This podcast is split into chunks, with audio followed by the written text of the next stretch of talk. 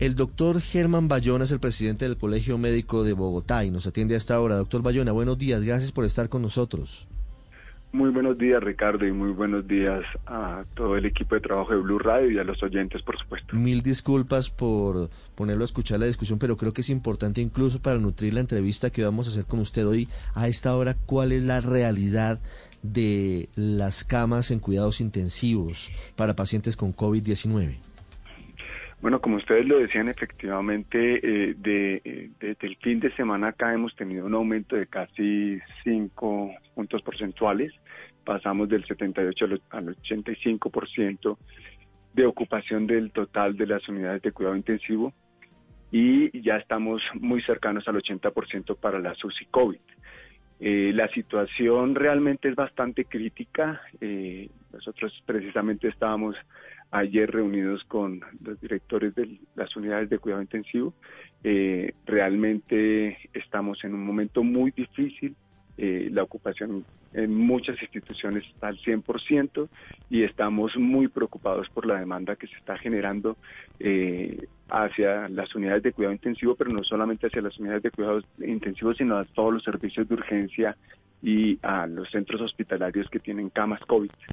Eh, la velocidad de transmisión, como ustedes lo decían, es muy alta y era fundamental que se tomaran medidas eh, preventivas para disminuir esta velocidad de transmisión y obviamente eh, pues son medidas polémicas, pero eran es muy importante. Doctor Bayona, si se hubieran tomado medidas, obviamente esto es el cuento de la lechera, esto es llorar sobre la leche derramada. Pero hay que mirar a futuro porque, como decía anoche el presidente Duque desde el Atlántico, esto nos va a llevar seguramente todo el 2021 y hay que aprender de la experiencia. Y por eso le pregunto, si en Bogotá se hubieran tomado medidas más drásticas, el 24 y el 31 de diciembre, ¿podríamos tener indicadores un poquito distintos? Eh, todo diciembre nosotros como Colegio Médico de Bogotá veníamos eh, alertando sobre la necesidad de tomar eh, medidas que regularan el comercio en el sector informal, pero también en el sector formal, porque vimos aglomeraciones, por ejemplo, para el día sin IVA, para en muchos centros comerciales colas para entrar a grandes superficies. realmente el tema de la regulación era importante. Obviamente también la responsabilidad individual es fundamental, pero eh, digamos que, como lo escuché en algún momento, es el conjunto de una serie de medidas lo que eh, nos hubiera permitido no llegar a estas citas. Y por otro lado, eh, un poco nosotros también criticamos la implementación del PRAS porque eh, realmente lo que estamos viendo en la práctica es que la realización de pruebas PCR y la realización de, cercos epidemiológicos por parte de las EPS no está siendo efectiva. No se está, eh, se llama le toman una muestra a una de las personas que fue la que llamó, pero si en el, grupo familiar eh, existen otras personas que pertenecen a otras CPS, pues hay que llamar a las otras CPS para que vengan a tomar esas pruebas. Digamos que el tema de salud pública y la manera en que nosotros tenemos eh, organizado el sistema de salud hace muy difícil realizar eh, unos cercos epidemiológicos efectivos y medidas preventivas en salud pública que sean efectivas para poder disminuir la velocidad de contagio y no tener que llegar a estos elementos de restrictivos de movilidad tan importantes como los que tenemos ahora, pero que son absolutamente necesarios, ya es inevitable. Doctor Bayona, hemos escuchado este fin de semana algunas personas que se han quejado de que están esperando una cama de cuidados intensivos en Bogotá y que no han sido atendidas allí. ¿Esto es cierto o, en dónde está el problema? Porque las cifras de la alcaldía dicen que todavía pues hay suficientes camas de cuidados intensivos disponibles. Entonces no entendería uno por qué habría personas que no las tienen. No, ¿Usted qué conoce de este tema? Bueno, precisamente esa fue una de las denuncias más importantes que hizo ASEM con el doctor Fabián Roxas, eh, porque efectivamente había, digamos que eh, una digamos que una represa en el número de pacientes que estaban esperando unidades de cuidado intensivo eh, y no eh, teníamos en, varios servicios de urgencia siete, ocho pacientes intubados que requerían unidades de cuidado intensivo y solamente, digamos, se movilizaron al curso de las 24 y hasta 48 horas después. Todavía hay eh, gran congestión en los servicios de urgencia en ese sentido y eh, nos preocupaba si existían todas estas camas eh, por el CRUE, informadas en Salud Data, por qué había tanta dificultad para esto. Hemos encontrado varios elementos. El primero es que efectivamente durante el primer pico de pandemia se generó un incremento importante en el número de camas pero que en cuanto disminuyó la ocupación, estas camas son eran camas en expansión y lo que hicieron fue, eh, eh, digamos que salir del personal técnico científico que se requería para eh, mantener en funcionamiento estas camas. Entonces se están reactivando nuevamente. Pero además de eso, resulta que ahora tenemos grandes dificultades con el personal porque estamos con el cerca por, con el 30% del personal de salud eh, con infección, con incapacidad, eh, eh, muchos han muerto y otros pues han renunciado frente a las condiciones laborales que les ofrecen porque digamos que son contratos laborales a término definido de por prestación de servicios 30 días y es muy difícil sí por prestación de servicios es una tragedia. Y, y, y, y, realmente enfrentarse a un riesgo tan elevado, sobre todo para enfermería y terapia respiratoria, eh, con estas condiciones es, bastante difícil. Sobre eso voy a Cali, voy a Cali en segundos, eh, doctor Bayona, porque están renunciando médicos del Hospital Isaías Duarte Cancino en esta madrugada por falta de pago. Pero me parece que esa es un, una precisión importante. De nada sirve, doctor Bayona, que tengamos camas si no hay médicos que puedan atender a los pacientes en esas camas UCI. Básicamente quien opere el ventilador, el respirador o los equipos. Lo que no tenemos fundamentalmente hoy son profesionales que atiendan las camas.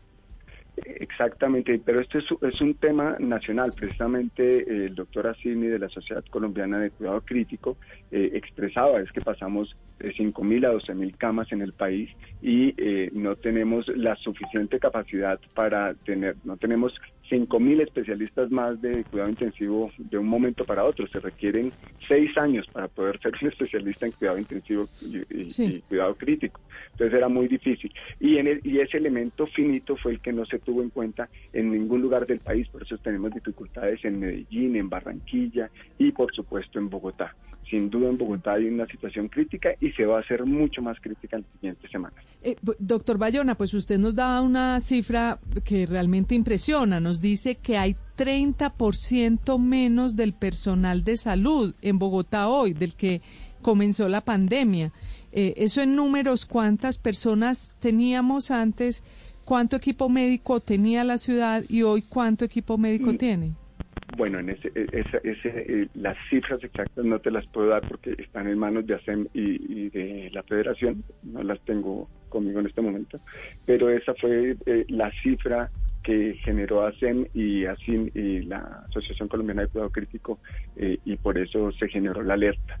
El otro elemento que hay que tener en cuenta es el tema del abastecimiento de medicamentos y esa es otra situación muy grave porque hay muchas instituciones que tienen las camas pero que eh, eh, han digamos que atrasado la, recepción de estos pacientes porque no hay medicamentos para el manejo de ellos. Los, los medicamentos anestésicos están escasos en el mundo, no solamente en Colombia, en el mundo.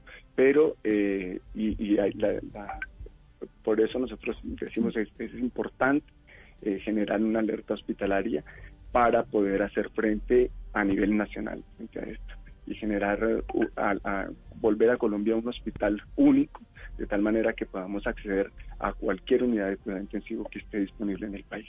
Eh, pero el ministro o el viceministro de Salud dijeron ayer, eh, doctor Bayona, que llegaron el viernes al país 8,5 millones de toneladas de medicamentos que con eso ya se sentían tranquilos. ¿Ustedes como colegio médico también se sienten tranquilos? ¿Tienen información sobre la llegada de estos medicamentos y su distribución? Se supone que ha llegado, pero en este momento no hay distribución. Nosotros estamos en plan de contingencia en muchas instituciones, e incluso hay digamos que directrices por parte de las directivas de algunos hospitales para disminuir o para reorientar el uso de ciertos medicamentos y, y dejar una reserva para las grandes urgencias, por ejemplo, para una paciente que requiera una cesárea de emergencia o una preeclampsia o un infarto o un accidente de tránsito. Eh, digamos que, eh, se tienen que eh, tener en cuenta que no solamente estamos hablando de los pacientes COVID, que toda esta pandemia también ha generado,